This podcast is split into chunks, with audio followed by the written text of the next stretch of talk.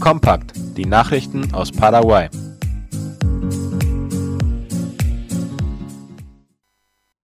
Abgeordnetenkammer genehmigt Kredit für die Volkszählung 2022.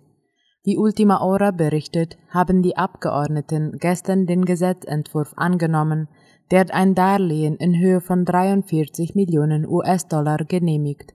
Mit dem Geld soll die anstehende Volkszählung im August 2022 finanziert werden. Der Text wurde nun an die Exekutive weitergeleitet. Für die Volkszählung werden 210.000 Freiwillige herangezogen, um fast zwei Millionen Haushalte mit einer geschätzten Bevölkerung von 7,5 Millionen Einwohnern zu besuchen. Das Darlehen wird von den Interamerikanischen Entwicklungsbank BID zur Verfügung gestellt. Die Sojaproduktion schließt das Jahr mit einer Erntemenge von fast 11 Millionen Tonnen ab. Das berichtete die staatliche Nachrichtenagentur IP Paraguay unter Berufung auf einen Bericht des Produktionsverbandes UGP. Trotz der klimatischen Schwierigkeiten und der Pandemie könne der Sojaanbausektor das Jahr vernünftig abschließen, hieß es darin. Unterdessen hielten die Mais- und Weizenerträge nicht mit dem Anstieg der Marktpreise Schritt, wie es hieß. Aufgrund der Dürre wurden nur etwa vier Millionen Tonnen Mais produziert, erklärte der Präsident der UGP, Héctor Cristaldo, in einem Interview mit Radio Nacional del Paraguay. Nichtsdestotrotz teilte er mit, dass die Ernten der verschiedenen Kulturen in diesem Jahr angesichts der Schwierigkeiten, die das Land in Bezug auf Dürre, Frost und Pandemie zu bewältigen hatte, das Jahr 2021 ordentlich abschließen können. Schriftstellerin erhält Nationalen Literaturpreis.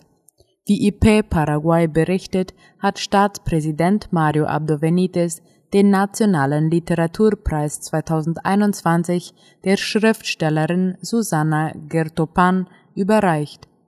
Sie erhielt den Preis in erster Linie für ihr Werk mit dem Titel La Casa de la Calle 22, zu Deutsch Das Haus in der 22. Straße. Während der Zeremonie im Regierungspalast erhielt die Gewinnerin außerdem ein Preisgeld von mehr als 100 Millionen Guaraníes. Bei dieser Gelegenheit wurden auch unter anderem die Werke El Contador Don Felipe von Gustavo Laterza, La Virgen Carillo von Mabel Pedroso, La Superstición del Tiempo von María Eugenia Garay und Por las Calles de la Peste von Moncho Azuaga mit einer Anerkennung gewürdigt gewaltsame Auseinandersetzung in Sargento José Felix López, dem ehemaligen Puentecino. Und zwar heute früh zwischen der Polizei und einer kriminellen Gruppe. Dabei kam ein Mensch ums Leben, wie unter anderem Paraguay.com berichtet. Ein Polizist wurde demnach verletzt. Drei Personen wurden festgenommen. Der Kommissar und Kommandant der Nationalpolizei Luis Arias sagte dem Radiosender Monumental, zu der Auseinandersetzung im Nordosten von Concepción sei es nach zwei simultan durchgeführten Hausdurchsuchungen gekommen. Die näheren Umstände sind noch unklar. Ultima Hora berichtete, in den Wohnungen seien mehrere Schusswaffen großen Kalibers sichergestellt worden. Drei Hausbewohner, die mutmaßlich der kriminellen Gruppe AKEP angehören, wurden festgenommen. Einer von ihnen sagte dem Fernsehsender Telefuturo, er sei ein Verwandter des 2014 entführten Soldaten Edelio Morinigo. Das Todesopfer wurde als Elisandro Valbuena identifiziert, der ebenfalls der AKEP angehören soll. Der verwundete Polizist wurde ins Krankenhaus von Concepción gebracht. Staatsbedienstete sollen im Sommer im Aopoi-Stil zur Arbeit kommen. Das sieht ein Präsidentschaftsdekret zur Förderung der einheimischen Stickereikunst vor, das gestern von Staatspräsident Abdo Benitez erlassen wurde. Laut Dekret 6473 müssen die Angestellten an allen staatlichen Institutionen künftig in den Sommermonaten jeweils am Freitag in Kleidung kommen, die aus dem traditionellen Stoff mit besonderer Stickerei besteht. Den Institutionen des öffentlichen Dienstes bleibt es überlassen, die Einzelheiten, die diese Regelung mit sich bringt, intern zu regeln die Idee, dass das Personal in staatlichen Institutionen AOPOI-Kleidung trägt, ist nicht ganz neu.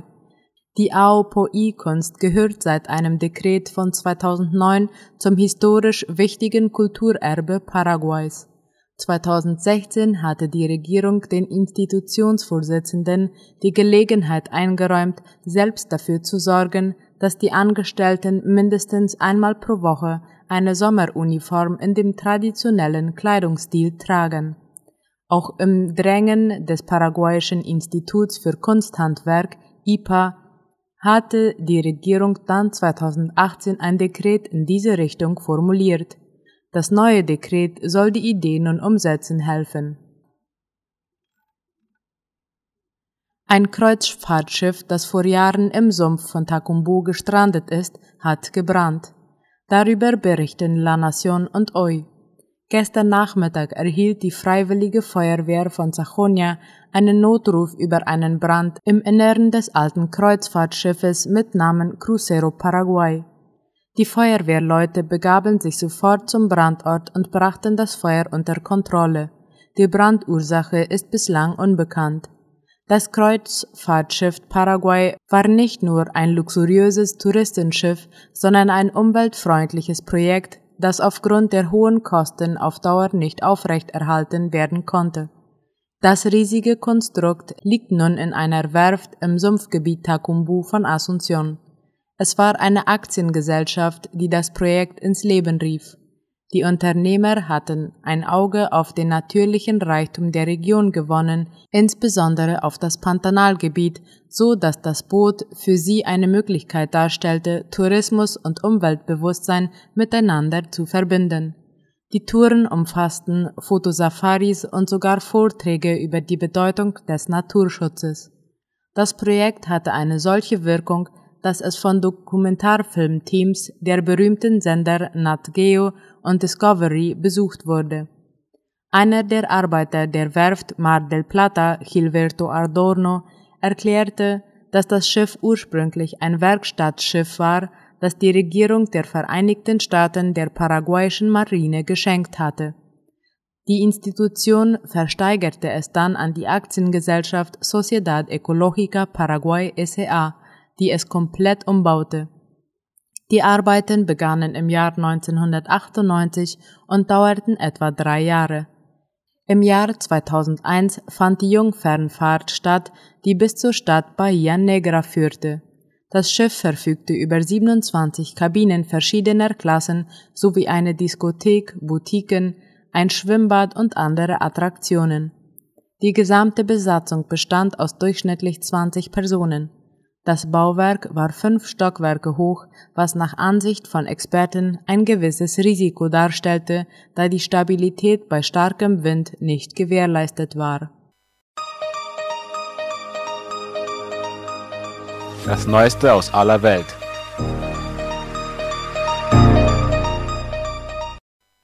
Biden macht sich Bild von Tornadozerstörung. Darüber berichten die Zeitungen NTV sowie die Tagesschau. Nach den verheerenden Tornados in Kentucky mit Dutzenden Todesopfern hat US-Präsident Joe Biden das Katastrophengebiet besucht. Im besonders betroffenen Ort Mayfield sah er zahlreiche beschädigte oder zerstörte Häuser und sprach bei einem Rundgang mit Anwohnern.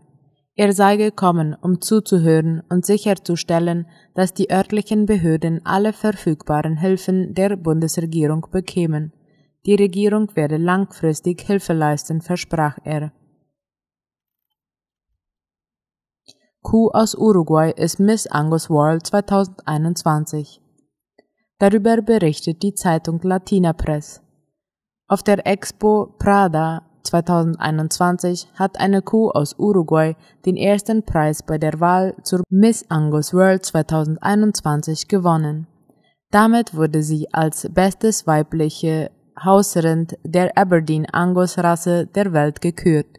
Stiere und Kühe, die internationale Preise gewinnen, werden nicht geschlachtet, sondern zur Verbesserung der Genetik lokaler Herden oder schließlich der internationalen Herde gehalten, hieß es in der Nachricht. Die World Champion Meisterschaft für verschiedene Kuhrassen und Bullen wird von Peter John Butler geleitet, er ist in Südafrika aufgewachsen und gründete im Alter von 15 Jahren das Unternehmen Bonhaven Beef Cattle. Deutschland und Frankreich sagen Ukraine Hilfe zu. Wie die Zeitungen NTV und Tagesschau berichten, trafen sich der Bundeskanzler Olaf Scholz aus Deutschland, der französische Präsident Emmanuel Macron in Brüssel um dem ukrainischen Staatschef Volodymyr Zelensky Rückendeckung im Konflikt mit Russland zu geben. Nach Angaben von Macrons Büro wollen Deutschland und Frankreich ihre Vermittlungsbemühungen in dem Konflikt wieder verstärken. Dabei soll es zunächst weitere Treffen zu dritt geben, solange Russland nicht zu einem direkten Dialog mit der Ukraine bereit ist. Scholz, Macron und Zelensky hofften, dass damit eine dauerhafte Lösung gefunden werde, um die territoriale Einheit der Ukraine zu schützen. Immer mehr Journalisten werden willkürlich inhaftiert. Wie aus dem neuen Jahresbericht der Organisation Reporter ohne Grenzen hervorgeht, hat es im Jahr 2021 zwar weniger Morde an Journalisten gegeben, doch die Medienschaffenden landen viel häufiger im Gefängnis. Wie die Deutsche Welle informiert, gehen immer mehr autoritäre Regime immer ungezügelter gegen die Demokratiebewegungen in ihren Ländern vor. Dazu gehören unter anderem die Regierung in Belarus, China und Myanmar. In Myanmar zum Beispiel ist die Zahl der Journalisten hinter Gittern nach der Machtübernahme des Militärs Anfang Februar diesen Jahres sprunghaft auf 53 gestiegen.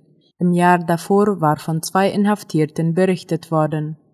2021 wurden weltweit bis zum 1. Dezember mindestens 488 Journalisten wegen ihrer Arbeit verhaftet, von denen 103 als nicht professionelle Journalisten gelten, sondern Aktivisten sind. Das ist ein Anstieg von 20 Prozent zum Vorjahr. Mehr als ein Viertel der Inhaftierten wurden in China verhaftet. Weltweit gelten 65 Reporter als entführt, von denen die meisten in Syrien, Irak und Jemen verschleppt wurden. Ermordet wurden in diesem Jahr 46 Journalisten, welches die geringste Zahl seit vielen Jahren ist. Mexiko und Afghanistan gelten laut dem Vorstandsmitglied von Reporter ohne Grenzen, Katja Gloger, dabei als die gefährlichsten Länder, da hier je sieben und sechs Reporter umgebracht wurden. Die Philippinen werden vom Taifun Rai heimgesucht. Auf den Philippinen ist der Taifun mit Namen Rai auf Land getroffen. Darüber berichtet die Deutsche Welle. Wie der Wetterdienst des südostasiatischen Inselstaates mitteilte, sei der Taifun mit Windgeschwindigkeiten bis zu 195 Stundenkilometern der stärkste Wirbelsturm, der die Philippinen in diesem Jahr getroffen hat. Erste Ziele sind Inseln, die rund 700 Kilometer südlich der Hauptstadt Manila gelegen sind. Bevor Rai eingetroffen war, hatten schon rund 90.000 Menschen ihre Häuser verlassen und in höher gelegene Regionen Schutz gesucht. Untergebracht wurden sie in Schulen, Sporthallen oder Verwaltungsgebäuden. Der tropische Wirbelsturm hatte sich zuletzt schnell intensiviert und bewegt sich nun in west-nordwestlicher Richtung vorwärts. Der Schiffsverkehr in den betroffenen Gebieten wurde eingestellt, Fluggesellschaften strichen zahlreiche Verbindungen. Rai wird von den Meteorologen als Super-Taifun eingestuft und trifft die Philippinen zum Ende der Taifunsaison. Der Super-Taifun ist in den USA auch als Hurricane der Kategorie 5 bekannt. Weltweit ereignen sich in der Regel etwa fünf Stürme dieser Stärke pro Jahr. Die Philippinen werden jedes Jahr von durchschnittlich etwa 20 Taifunen heimgesucht. Der bisher schlimmste Taifun Haiyan hatte im November 2013 mehr als 6300 Menschen das Leben gekostet. Mehr als vier Millionen Menschen mussten fliehen. New York hat seine erste afroamerikanische Polizeichefin. Seit Januar diesen Jahres steht zum ersten Mal eine afroamerikanische Frau an der Spitze der New Yorker Polizei. Der Tagesschau zufolge ist Keegan Seville nicht nur die erste, sondern im Allgemeinen erst die dritte Person aus diesem kulturellen Hintergrund, die diesen Posten besetzt und hat somit das Kommando über 36.000 Polizisten. Ihre Karriere ist geprägt von Streifzügen, Antidrogeneinsätzen, Kriminalfällen bis hin zu Verhandlungen bei Geiselnahmen. Außerdem war Seville auch Teil der Terrorismus Taskforce von New York und New Jersey. Herausforderungen, denen sich Seville als neue Polizeichefin stellen muss, sind unter anderem Schusswaffengewalt und die Barriere zwischen der Polizei und der Bevölkerung.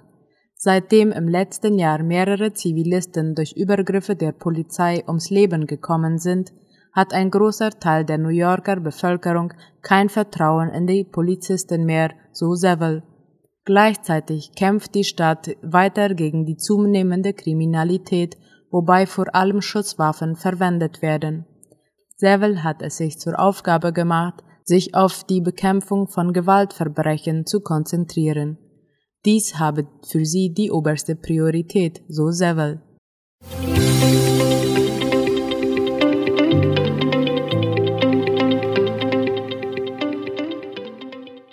Soweit die Mittagsnachrichten am Donnerstag. Auf Wiederhören.